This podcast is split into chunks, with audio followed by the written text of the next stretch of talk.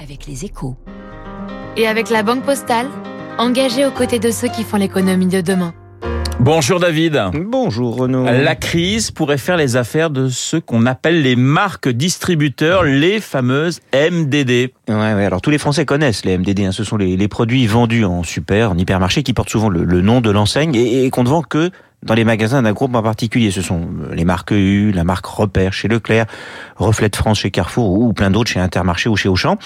On en trouve en France depuis les années 70 et en moyenne, ça représente quand même un gros tiers de notre consommation. La nouveauté, aujourd'hui, c'est que dans une période d'inflation très forte, puisque sur l'alimentaire, on est quand même face à une croissance des prix à deux chiffres, hein, plus, de 10%, bah, les MDD sont le segment qui progresse le plus, puisque la consommation commence à reculer globalement, mais les ventes de MDD sont, elles, en hausse de 15 à 20%, c'est quand même beaucoup. Alors David, comment expliquer cette croissance? En période de tension sur le pouvoir d'achat, le consommateur rend des, des, arbitrages. Hein. Il va pas manger moins, bon, mais il va manger autrement. Il adapte ses achats. Euh, moins de viande et plus d'œufs, parce que c'est une protéine moins chère, mais aussi moins de grandes marques de, de multinationales et plus de MDD, parce qu'elles sont en moyenne 25% moins chères. Surtout que marque distributeur, ça veut pas dire low cost et mauvaise qualité. Hein. On a du bio et du gourmand en MDD. C'est avant tout la promesse d'un bon rapport qualité-prix. Est-ce que la hausse des MDD est selon vous un phénomène transitoire lié à la crise? Non, Renaud, je pense que les habitudes prises pendant la crise auront tendance à survivre à la crise. D'abord parce que le consommateur aime les achats malins. Même si tout va bien, on peut encore avoir envie de libérer du pouvoir d'achat sur les achats alimentaires pour faire autre chose en faisant des, économies sur certains produits du quotidien.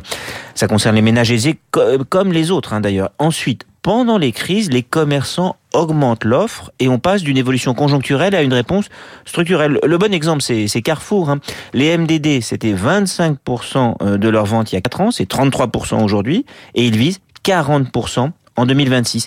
Ils vont repenser leur offre car avec les MDD, on peut aussi réduire un peu le choix, avoir de plus gros volumes donc, et puis bah, au final des meilleurs, des meilleurs prix. C'est aussi une manière pour les grands acteurs historiques de mieux répondre à la concurrence de Lidl ou Aldi qui misent encore plus que les autres sur les MDD et qui sont comme par hasard les commerçants qui progressent le plus vite en France depuis quelques années. Le décryptage de David Barou sur l'antenne de Radio Classique dans deux petites minutes, moins de deux minutes. Le journal de 8 heures, je vous rappelle mon invité à 8h15, l'écrivain Sylvain Tesson qui publie son nouveau livre chez Gallimard et qui s'intitule Blanc. Tout de suite, la météo.